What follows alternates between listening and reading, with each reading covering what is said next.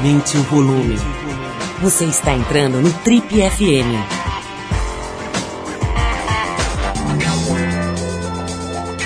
Oi, eu sou o Paulo Lima e a gente está começando mais um Trip FM, o talk show da revista Trip. São 33 anos de entrevistas, reflexão e boa música. Nossa convidada de hoje é uma jovem, talentosa e interessantíssima atriz brasileira. Ela é brasiliense de nascença, belenense de criação e recifense de coração. Essa jovem vem conquistando público e crítica com poderosas personagens e brilhantes atuações, tanto na TV quanto no cinema. A trajetória dela nas artes cênicas começa na famosa EAD, a Escola de Artes Dramáticas da USP.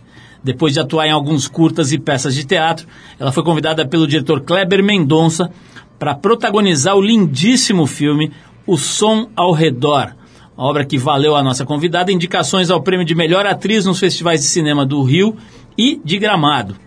Ainda no cinema, ela participou de importantes produções como Amor Plástico e Barulho, Boi Neon e o marcante Aquários.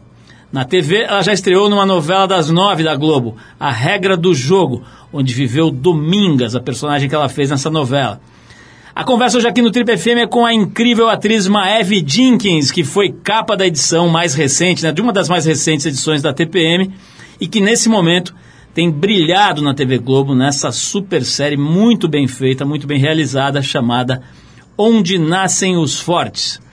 Maeve, antes de mais nada, é um prazer te receber aqui. Eu já declarei, já me declarei, já fiz o meu momento tiete aqui antes da gente começar a gravação. Eu adoro o teu trabalho, acho que você tem uma coisa muito original, assim, uma coisa de baixar o santo mesmo, né? Que é o grande, grande ativo de um ator, né? Conseguir ser diferente, conseguir virar um outro bicho em cada produção.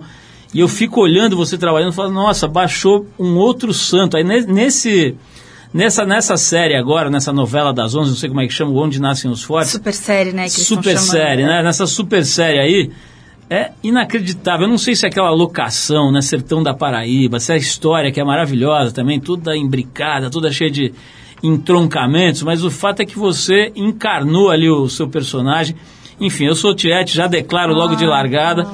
E adoro você falando também. Você estava lá na casa TPM, né, que rolou no fim de semana passado e teve participou de uma mesa brilhantemente, de uma forma muito gostosa, muito leve e ao mesmo tempo profunda. Então já começo aí Nossa, me declarando. Meu Deus. E, e, e quero começar falando do teu nome. Né? É um nome diferente, mas eu já falei aqui da tua, da tua, do, do ecletismo aí da tua história, né? Quer dizer, eu mencionei aqui que você tem ligação com Brasília, onde você nasceu, com Belém, onde você foi criado, né? E Recife, onde você, como você me disse agora há pouco, onde você paga as suas contas, né? Exato, é. Ainda por cima você E tem, um, tem- nome, um nome irlandês, é isso? Irlandês. É, não, eu vou só fazer uma justiça aqui que faltou uma das cidades do meu coração, que é São Paulo. Opa! Nossa, São Paulo, que é um lugar onde eu me sinto em casa. Morei 15 anos, minha formação teatral é toda daqui, então foi um lugar onde eu é, descobri um- uma faceta minha fundamental, que é exatamente essa da artista, né? Foi aqui que E eu... esse nome irlandês, como é que essa mistureba toda aí, me conta? Pois é. Você sabe que um trauma meu de infância, eu sou neta de livreiro. Então eu cresci, como eu contei inclusive na entrevista lá da, da TPM, eu cresci no meio de uma livraria pulando em depósito de livro. E eu, toda vez que chegava um dicionário de nomes, eu corria para estante para ver se no dicionário novo tinha o nome Maeve, que eu queria saber o que, que significava, de onde veio. E eu nunca encontrei. Aí já na era da internet, eu tava com 21 anos, pai de uma amiga minha estava fazendo uma pesquisa sobre a genealogia da família deles, que é escocesa, e no meio disso ele encontrou a mitologia. É, é uma, uma deusa cultuada na Irlanda. E eu fiquei felicíssima, porque eu sou muito ligada, inclusive, à cultura celta. É um nome celta. Que genial. É, é. Mas, Vitor, eu tava, eu tava vendo aqui, até na, na casa TPM, a gente acho que mencionou isso. É, o Som ao Redor foi o filme que te revelou, assim, para o grande público, né? Você já tinha uma história no teatro, etc. Já tinha feito um filme antes, Isso, né? do Carlos Sanchimba. Mas o Som ao Redor, ele causou, né? Ele realmente ele mexeu com a estética, com o tempo do cinema. Com, ele tem um outro tempo, né? Ele tem um outro, tem uns silêncios, ele tem um outro jeito de fazer cinema, né? Uma leitura muito muito diferente, assim, da, da, da dinâmica do cinema. E você brilhou muito lá, você fazia aquela dona de casa, né, com um cotidiano ali, uma vida meio modorrenta, mas ao mesmo tempo com uma certa riqueza ali. Como é que foi esse momento, assim, que esse filme deu uma estourada, assim? Conta um pouquinho essa época da tua vida. Pois é, eu, eu tinha recém me formado na EAD, aqui em São Paulo, foi 2008. Me dei seis meses sabáticos. E no meio desses seis meses sabáticos eu encontrei Recife, que é a terra do meu padrasto. Eu fiquei muito encantada com uma coisa de Recife, Paulo, que é uma. É, além de uma cultura popular e erudita muito ricas, assim, né? Em Recife tem essa mistura de tradição e popular, assim, muito ricos um povo muito inteligente, muito politizado, inclusive muito crítico. Eu achava que os artistas ali tinham uma identidade muito única. Sabe, na música, sei lá, você pegar desde o Siba, da Alessandra Leão, da Karina Bu, eles fazem, ou no cinema, do Cláudio Assis, que eu conhecia naquela época, não conhecia tanto o Kleber naquela época, né? Ou, enfim, na literatura, artes visuais, tinha uma coisa que falava, gente, eles são tão únicos, o que eles fazem não pode ser feito por mais ninguém, é uma linguagem tão própria. E eu estava saindo da EAD, então eu estava no momento vindo de teatro de grupo, de coletivo, né? Então eu estava muito me perguntando o que eu queria como artista, assim, o que eu queria fazer. Né? Eu lembro que quando eu fui fazer o som ao redor, eu fiquei fascinada com isso, com a forma como o Kleber distribuía essas funções e, e, e, e se abria para a opinião das pessoas, minha inclusive como atriz, assim, então é, foi fascinante. Eu acho que o som ao redor, ele, como eu estava recém chegando a Recife, ele tinha uma coisa muito, é, um pouco de crônica, que eu acho que é um lado de jornalista do Kleber, né? Que ele tem essa carreira de jornalista, de crítico. Então eu fiquei muito impressionada porque quando eu li o roteiro, eu falei, nossa, é, eu, eu me vejo tanto nessas observações da Recife urbana, né? Eu acho que também o Som ao Redor trouxe isso, que é um olhar urbano sobre né, o Nordeste, uma coisa que a gente, que o Sudeste não estava muito acostumado a ver, né? Do Recife nesse lugar super urbano que podia ser uma metrópole, uma outra metrópole, assim. A gente está falando daquela dona de casa na, em Recife, mas podia ser uma dona de casa, sei lá, ali na Barra Funda, podia, né? Ah. Em vários aspectos. E, e eu sentia que a gente estava fazendo uma coisa muito especial. O Kleber tinha uma carreira de curta-metragista super bem sucedida, e, e, então eu tinha certeza que ia ser um filme que teria uma carreira bonita, mas nenhum de nós jamais imaginou que ia ser aquele boom que acabou sendo o som ao redor, assim, a gente mesmo, assim, foi cada vez o filme ia crescendo e né? é incrível né quando um, uma obra atinge esse chamado estado da arte né como ela voa sozinha né ela vai é, embora né? É um bichinho vivo. É. Ô, mas a gente vai fazer a primeira pausa para ouvir música e para você matar a saudade de Recife vou tocar um som de lá.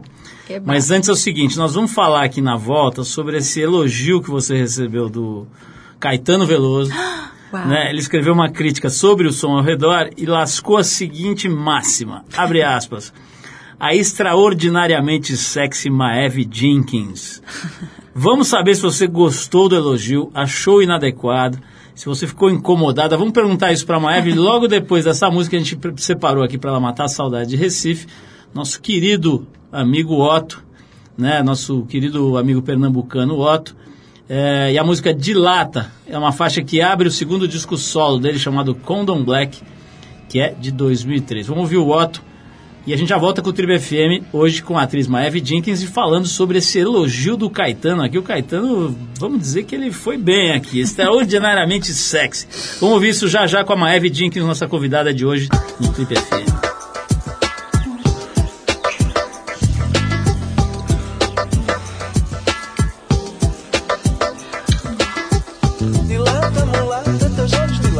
Só não me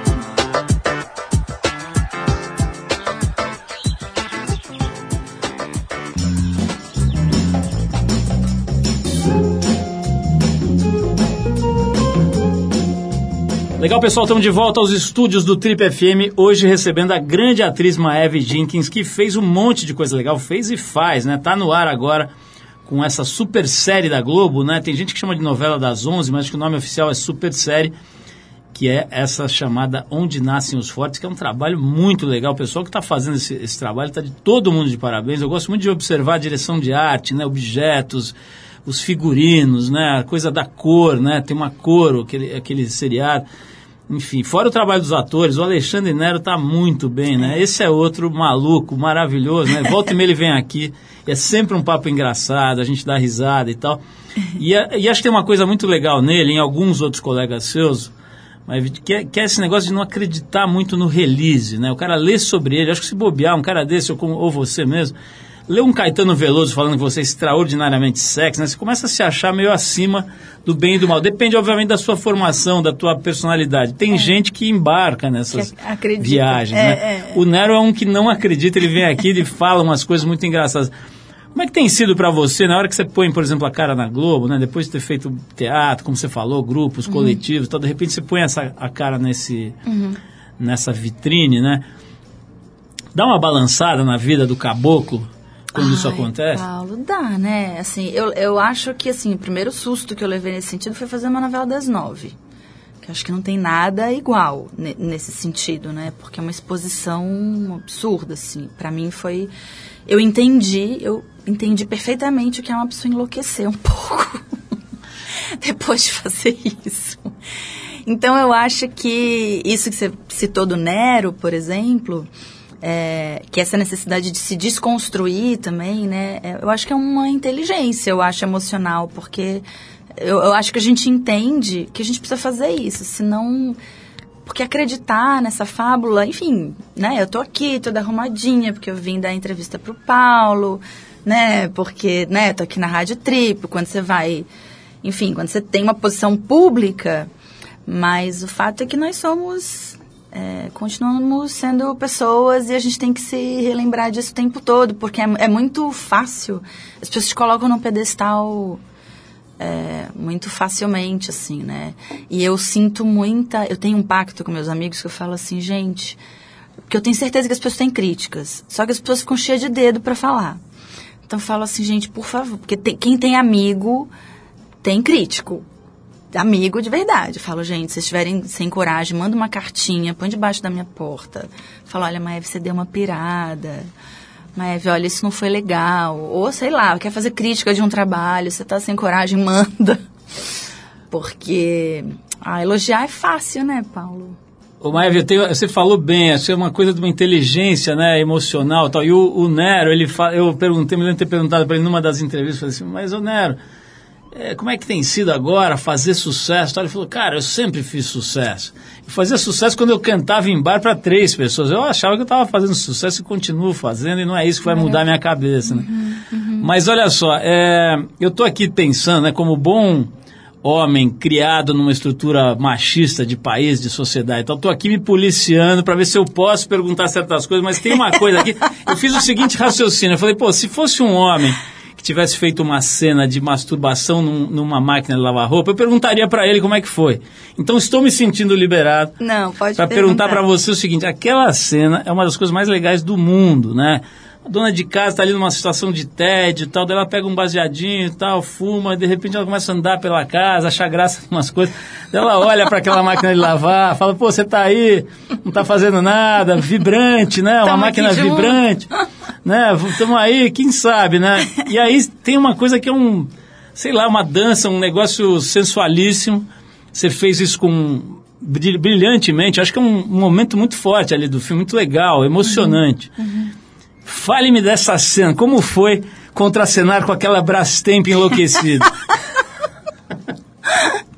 Não, eu costumo, eu brinco com o Kleber, eu falo assim, Kleber, eu acho que quando eu morrer, assim, bem velhinha, se tudo der certo, meu epíteto no, no, no cemitério vai ser, ou, ou vai ser aquela que fumava um baseado com um aspirador de pó, ou vai ser aquela que se masturbava na máquina de lavar. Mas os eletrodomésticos irão comigo. Foi incrível, assim, foi engraçado. Paula, não tenho problema nenhum, inclusive, de me fazer essas perguntas. Eu acho sempre muito curioso. É, eu, eu gosto de falar, por exemplo, de cenas de- relacionadas à sexualidade, porque é um tabu. E, e eu tenho uma. Um, eu, e para mim, eu acho.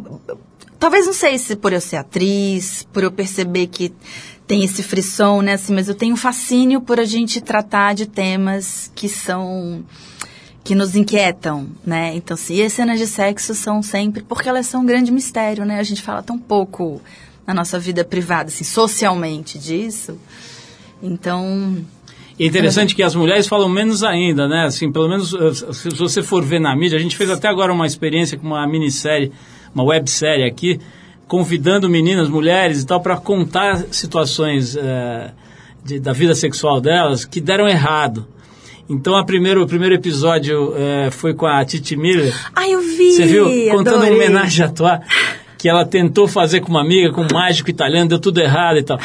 Mas é, é uma das sacadas, eu acho, dessa websérie é que você vê pouco as mulheres falando com humor sobre sexo. Né? Às vezes a, a Tata Werneck, alguém assim, humoristas profissionais, mas mulheres que não são humoristas, É, é, então, assim, o tabu, ele está em todos as a- os lados, né? É. Todas as áreas. É que engraçado, né, Paulo? Assim, é, é falar. A gente até estava falando disso na casa TPM esse final de semana, né? Que falar de sexo com, com liberdade, com. Né, ter, ter- uma boa relação com a sua sexualidade, para uma mulher. é, se você não está dentro de um personagem, por exemplo, com humor, a, a própria Júlia Rabelo falou disso também na casa TPM esse final de semana. É, você- isso é muito confundido com promiscuidade. Né? O que também, repito, não tem absolutamente nada contra quem tem, por exemplo, vários parceiros. Não é isso. É que eu só acho que uma coisa não significa a outra. Uma coisa é ter uma relação saudável com a minha sexualidade, eu poder falar disso de uma maneira saudável, natural, né? É, e isso, outra coisa, é isso representar um perigo para quem quer que seja, né? Enfim, isso é apenas uma mulher falando de maneira livre sobre sexualidade. Agora, aproveitando que eu assisti a sua, a sua mesa lá na Casa TPM, vou te perguntar uma coisa que você mencionou lá, né? Que você falou que é curioso que todo mundo te pergunte sobre as cenas eróticas, sensuais e tal, e ninguém te pergunte como é que é, por exemplo, matar alguém no cinema, né? É. Sei lá, apontar uma arma e, e disparar, né? Quer dizer, ninguém te pergunta assim. Então eu vou te perguntar, Tá bom. como é que é para uma menina como você ir lá para o set apontar uma arma ou, ou dar um soco ou dar uma ou, assim é, é, assumir uma atitude de violência que você jamais faria na sua vida pessoal quer dizer é tão louco quanto uma cena de sexo é mais é menos É que eu acho que tem uma coisa pro ator e que é, pelo menos pra mim, assim, né? É a subjetividade, que é um privilégio, na verdade, Paulo, que assim, eu costumo dizer que o ator, ele vive a vida, muitas vidas em uma, né? Assim, são, acho uma das maiores belezas do nosso ofício, né? É, quando eu vivi essa situação de dar um tiro, num, foi inclusive numa série da Globo ano passado, é, é uma mulher nos anos 50 que descobre que está sendo traída pelo marido é, naquela cidade proibida era o nome da série. E ele chega em casa é uma coisa bem rodriguiana Nelson sabe? Nelson Rodrigues assim ele chega em casa e ela descarrega o, o, o, o revólver nele. E ele era uma mulher super passional sofrendo de amor assim né? Então é, para mim isso não tem é óbvio, assim, foi, foi catártico no sentido de que eu, como são muitas cenas, né, de, de como as que você está vendo na, na super série, cenas de dor, assim, no fundo a gente está sempre falando, navegando, pesquisando as possibilidades da dor humana e as possibilidades mil de, de comportamento diante dessas dores, né, assim, e isso é eu, eu procuro, eu acho que o bom ator, ele não vai se. Ele, ele não pode julgar enquanto ele está ali vivendo aquela subjetividade, né? Assim, eu posso me distanciar agora e ter uma posição sobre a narrativa de um personagem, mas quando você está ali vivendo no corpo, você tem que abrir a sua subjetividade para a dor dele, para as reações que essa subjetividade teria, assim. E isso pode ser um é uma, é-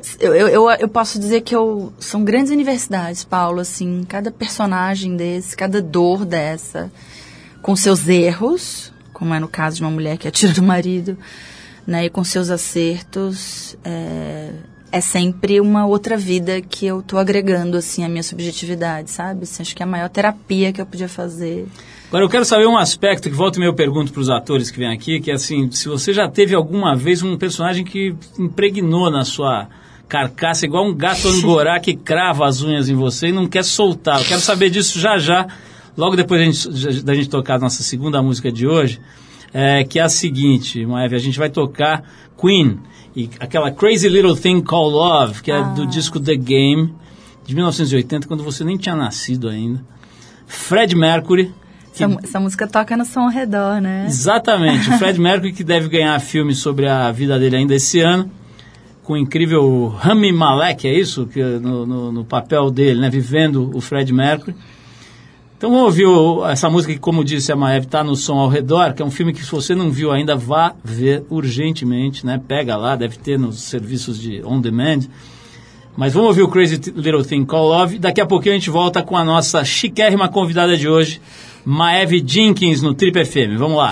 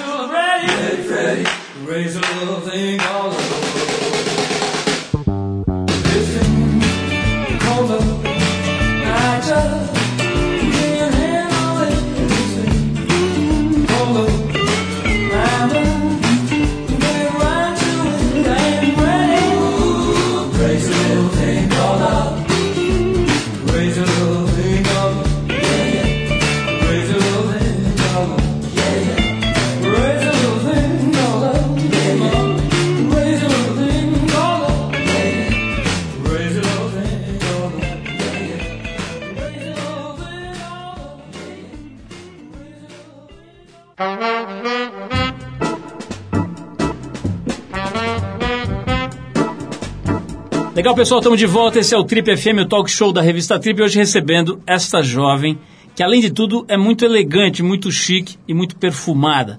Ela é a atriz Maeve Jenkins. Maeve, deixa eu falar sobre essa questão do gato angorá, né? O gato angorá é o apelido que a gente deu para esse personagem, cara, que não solta o ator.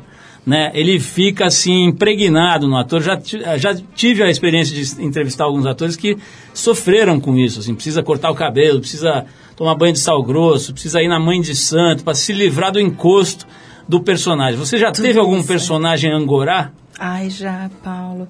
Eu, eu, eu acho que talvez no final de. Todo personagem que você fica muito tempo fazendo tem um pouco isso. Assim, eu preciso cortar, por exemplo, agora eu estava confessando aqui antes de você entrar na sala que eu estou precisando desesperadamente cortar o cabelo. Só não fui porque não teve vaga ainda no salão que eu corto. Mas eu vou essa semana. É, é porque assim, você vai agregando tanta camada, né? Em busca dessa subjetividade que não é sua, desse lugar no mundo que não é seu. E são camadas, enfim, energéticas, assim, então precisa sal grosso, estética, então precisa cortar o cabelo. Tem uma coisa de chegar uma hora que você precisa se ver naquele lugar. Então, tiveram alguns personagens, se você fica muito tempo fazendo, a possibilidade de ele grudar em você é um pouquinho maior. Mas eu lembro de um personagem que eu fiz, o primeiro personagem que eu percebi isso, por exemplo, foi Amor, Plástico e Barulho, porque exatamente acho que ela tinha um corpo, um, um corpo no mundo muito diferente do meu. Acho que ali foi, inclusive, acho que muitas fichas caíram pra mim ali nesse personagem, porque ela era uma personagem, uma, um- uma mulher muito. é, eu costumo dizer que ela tinha muitos superlativos femininos, né? Somados. Então, ela tinha um cabelão que ela jogava, ela tinha as unhas gigantes, ela tinha roupa justa, o sapato alto, ela né, ela tinha um lugar no mundo estético, inclusive, que para mim foi doloroso de entrar, inclusive, como é, mulher muito cabeçuda, às vezes que eu sou burguesa, assim, né? Então acho que eu tinha, por exemplo, uma relação, inclusive, de preconceito com essa super erotização feminina. Eu tinha um monte de opiniões sobre isso que foram simplesmente caindo por terra. É, que eu acho que é outra beleza desse ofício, Paulo. A gente, inevitavelmente, é cheio de preconceitos, né? Então, eu, eu percebo que um trabalho está acontecendo, está se fazendo em mim, quando, eu, quando ele me coloca assim, de cara com um preconceito meu. Eu falo, opa, olha ele aí. Mais um para eu desconstruir, sabe? E um deles, por exemplo, foi essa mulher que era muito eh, sensual. Então, eu lembro que eu comecei, quando, quando eu senti que começou a rolar uma, uma convergência, digamos assim, eu, come, eu percebo que eu começo a mudar as roupas do meu guarda-roupa. Eu começo a escolher diferente minhas roupas. Eu começo a juntar uma peça com a outra de uma maneira que eu não faria na minha vida. Minha mãe, por exemplo, que ela mora na mesma cidade, em Recife, e muitos desses filmes eu fiz lá em Recife também, quando eu ainda não morava lá, mas eu ficava hospedada na casa dela e ela já falava assim, ela brincava, essa personagem que eu tô falando é Jaqueline Carvalho, do Amor Plástico Barulho. Ela já falava, nossa, essa é a Jaqueline que tá, é você ou é a Jaqueline? Que tá aí dentro. É, e no final eu tive que fazer mil processos, assim, pra você ir um pouco... ele- Cortou cabelo e tudo. Nossa, tudo. Eu- olha, tá me dando um pouco de pena do Marcos Caruso. Ele veio aqui recentemente, aquele ator genial, né? Que fez o grande Leleco, né? Aquele personagem. Porque, como ele não tem cabelo, como é que será que ele faz pra sair do personagem? né? Deve ter mudar o óculos, né? Ah, ele tem a barba. É isso. Que eu morro de inveja dos homens. Gente, já pensou? Porque a gente vai, muda, muda o cabelo, muda a roupa, mas a barba é um super, uma super ferramenta. Mas falando disso, falando sobre essa questão aí do, do corpo, né? Assim, que é uma ferramenta do, do ator, né? uma das ferramentas do ator, super importante, né? Você, o que, que você faz aí? Você tem 41 anos, vou falar aqui, vou parecer puxa-saco, rasgador de seda, mas você não parece ter 41 anos, parece ter bem menos. É, você tem uma rotina, assim, de alimentação, de exercício, leva isso na, na ponta do lápis ali, ou é mais para relaxada, tem uma sorte genética? Bom, obrigada pelo elogio em primeiro lugar. Eu Já é, acho que umas três vezes você falou a jovem atriz, eu tô adorando. Mas sim, eu tenho, eu sou, meus amigos sabem assim que eu tenho uma rotina bem é, bem disciplinadinha assim de alimentação e exercício e acho que por várias razões assim. Acho que a primeira delas por questões de saúde, eu sempre fui, eu sou vegetariana e sou bem naturalista assim, minha, minha alimentação é bem naturalista. E comecei a fazer exercícios para por relaxamento mesmo, que eu percebi que fazia bem para minha cabeça, para não enlouquecer, resumindo, tá? Então eu saio, por exemplo, vou filmar, sei lá, no interior de Alagoas, seja onde for, meu tênis de corrida vai na minha mala. Meus amigos já sabem, assim, ou eu acordo meia hora antes e corro para começar o set, ou eu termino e vou correr, assim, senão eu enlouqueço. E, e onde quer que eu vá, Você eu corre com mantenho. frequência? Corro com frequência. E é uma. E é para mim me salva. Terapêutico. É, e assim, como eu, como eu te disse, eu vivo na minha mala, é, eu tenho uma rotina muito maluca, eu, eu já entendi que a minha alimentação, a, a manutenção da minha alimentação e dos meus exercícios acaba sendo uma, uma segurança, como se a minha casa. te- Teve uma definição que uma amiga minha me disse esses dias em Belém, onde eu estava, que eu adorei, que ela disse que alguns grupos indígenas usam, é, para esses grupos indígenas, o conceito de corpo é o mesmo conceito de casa. E aí eu entendi muito, por exemplo, desse meu caráter de precisar manter essas rotinas ligadas ao meu corpo. Que elas, claro, eu sou atriz, eu trabalho com minha imagem, então eu preciso ter essa preocupação também estética. É uma outra camada dessa rotina. Mas acho que antes de qualquer coisa é, é, um- é uma, é uma forma de me manter em casa, né, em paz com a minha casa, mesmo viajando muito, e manter a minha casa interna aqui em ordem. Mas agora eu vou fazer uma pergunta que é um clássico desse programa, que foi inventada, essa pergunta teve até um inventor, Ai, meu Deus. que é o grande Arthur Veríssimo, nosso camarada, que apresentou o programa uma época aqui comigo e tudo. Ele fazia uma pergunta muito boa que eu gosto de repetir, que é a seguinte. Maeve Jenkins, quem transa o seu visual? Só que essa pergunta é incrível, você vai responder depois da música, então você dá um tempo pra você pensar nela. Mas é verdade, eu não quero dar uma de stalker aqui, de, de chatolino, de, enfim, mas eu percebo que você tem uma coisa chique, assim, umas roupas todas chiques e elegantes e diferentes, e eu quero saber quem transa o seu visual, em resumo. Olha. Então, mas espera um pouquinho que eu vou tocar mais uma música aqui para a Maeve lembrar da infância dela, lá em Belém do Pará. A gente separou aqui o músico paraense Felipe Cordeiro e a música Louco Desejo, faixa daquele disco Se Apaixone pela Loucura do Seu Amor, que é de 2013. Depois do Felipe tem mais Trip FM, hoje conversando com a atriz Maeve Jenkins, a Joana da supersérie da Rede Globo, Onde Nascem os Fortes, e saberemos depois dessa música, finalmente, quem transa o visual dela. Até já, vamos ouvir essa música.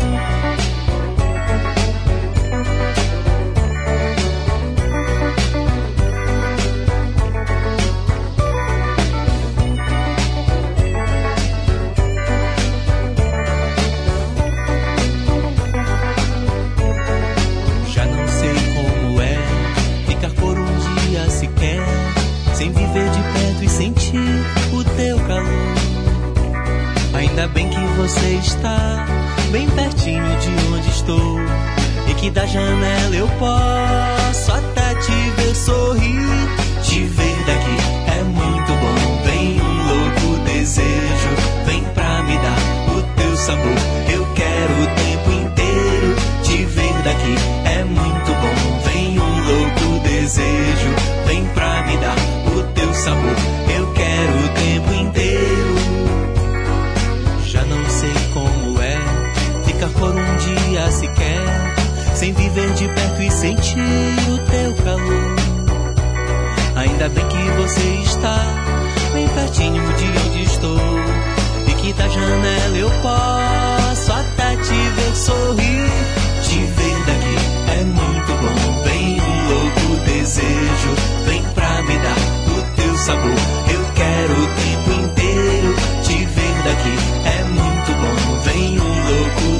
Louco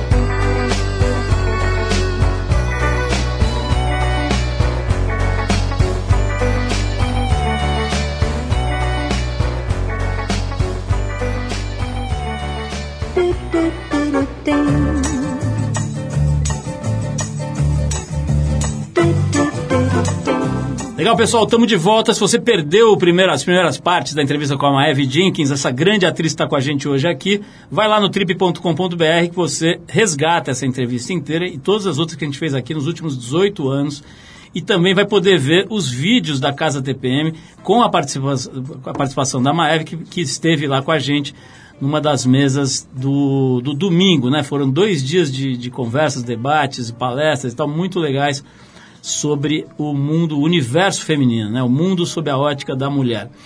É, Maeve, vamos aqui a uma questão que não quer calar, que eu deixei no ar, porque eu sei que aumenta muito a audiência quando eu falo isso, que a pergunta é tão profunda que as pessoas ficam assim meio chocadas e pensando. Então vamos lá. Quem transa o seu visual, Maeve Jenkins? É alguém, é um produtor, é um, é, como é que chama? Stylist, é a sua mãe que mora em Recife. Quem faz isso tão bem? Puxa, Paulo, vou sair daqui. Vou precisar de uma aula de desconstrução depois disso, porque você tá me, me, me mimando muito. Bom, eu tenho alguns amigos é, na minha trajetória, assim, que dependendo da época do evento, me deram suporte, né? Ou, ou que eu contratei um serviço, a gente ficou amigo, mas que, por exemplo, Clóvis Vieira e o John Elder Nunes, que é a dupla que me vestiu durante o Festival de Cannes. Essa história, inclusive, é engraçada, porque quando eu soube do Festival de Cannes, eu estava com a Sônia Braga em Nova York. E ela ficou me mostrando um monte de fotos do tapete vermelho e aquele exército de fotógrafos, né? Porque cotidianamente eu sou muito mais relaxada, evidentemente. Fico, gosto de, de me sentir mais à vontade e tal. Com, assim como a Sônia, inclusive, que ela, ela diz assim, Maeve, eu, no meu cotidiano, pareço uma caminhoneira, você já viu, né? E a Sônia fala isso, que ela usa quase um uniforme, assim. E eu falei, ai, Sônia, que preguiça de ver roupa para esse evento, não sei o quê, tapete vermelho, esse exército de fotógrafos.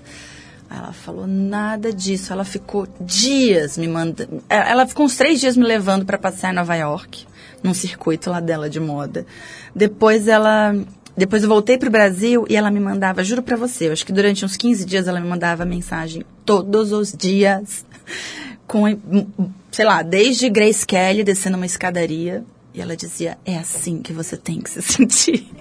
Então teve Sônia Braga, tem que fazer justiça, ela foi uma grande professora.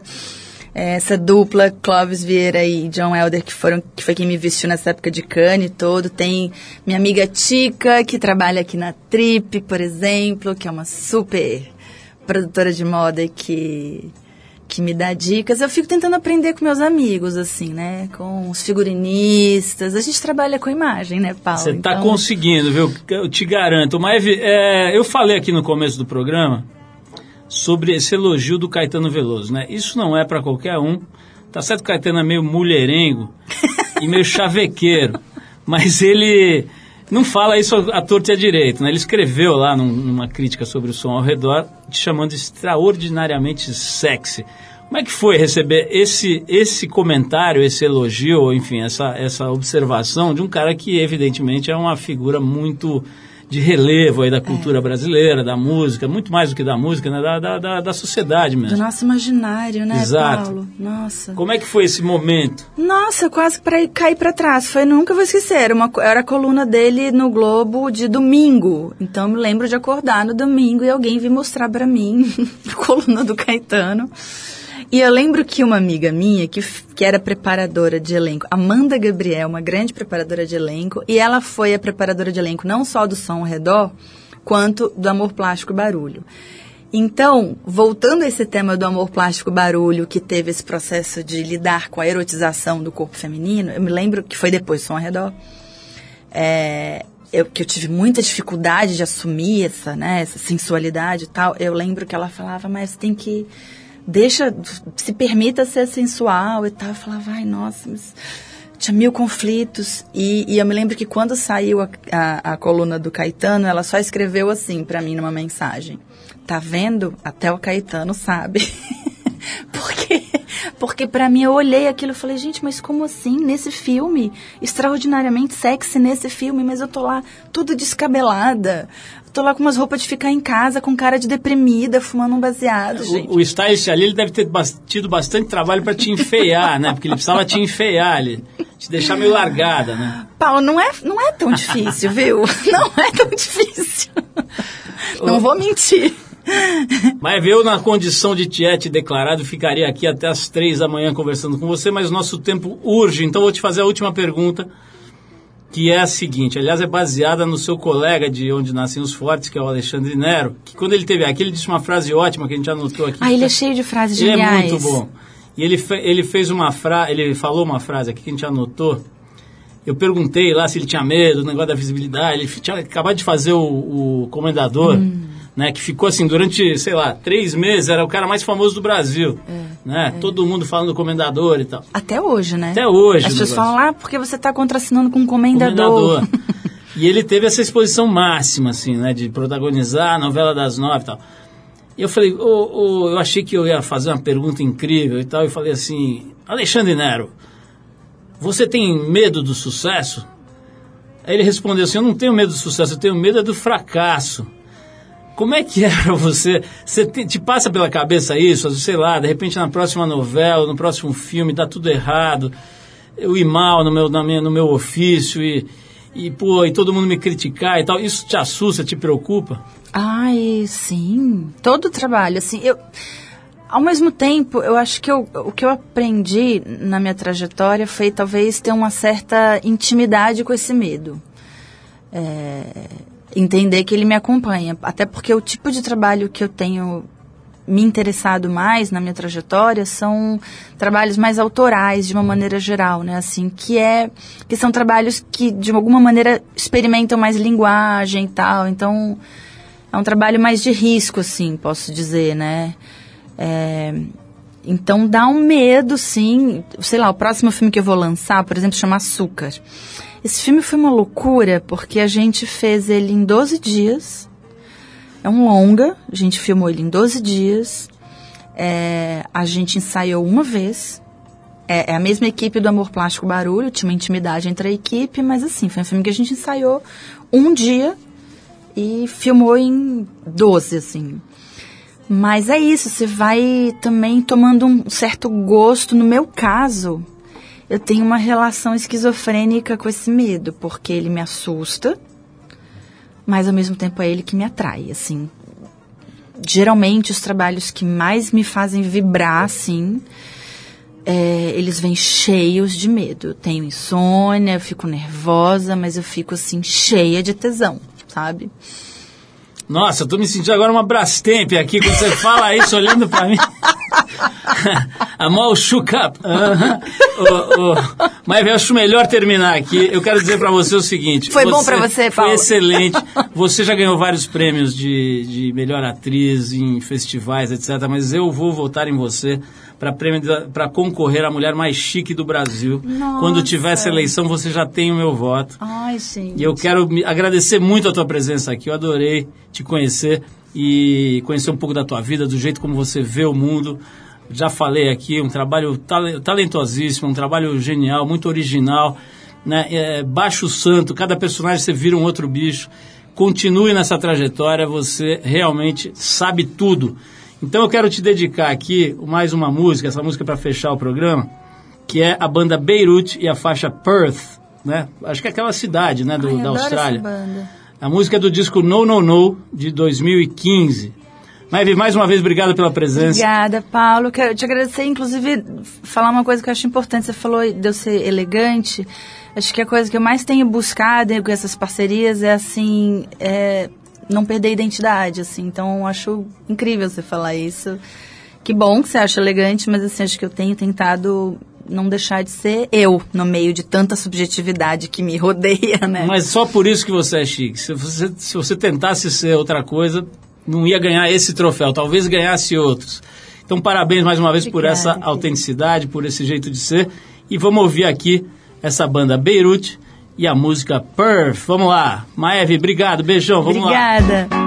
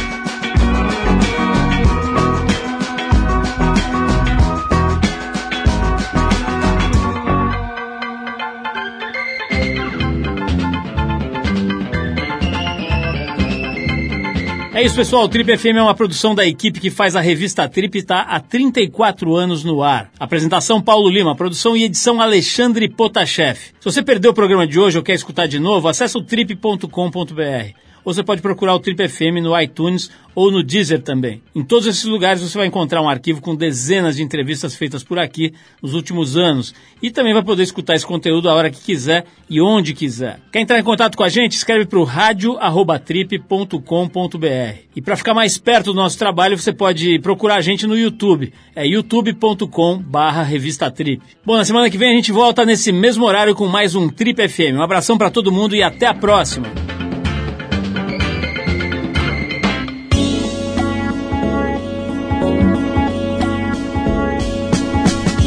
Você ouviu Trip FM.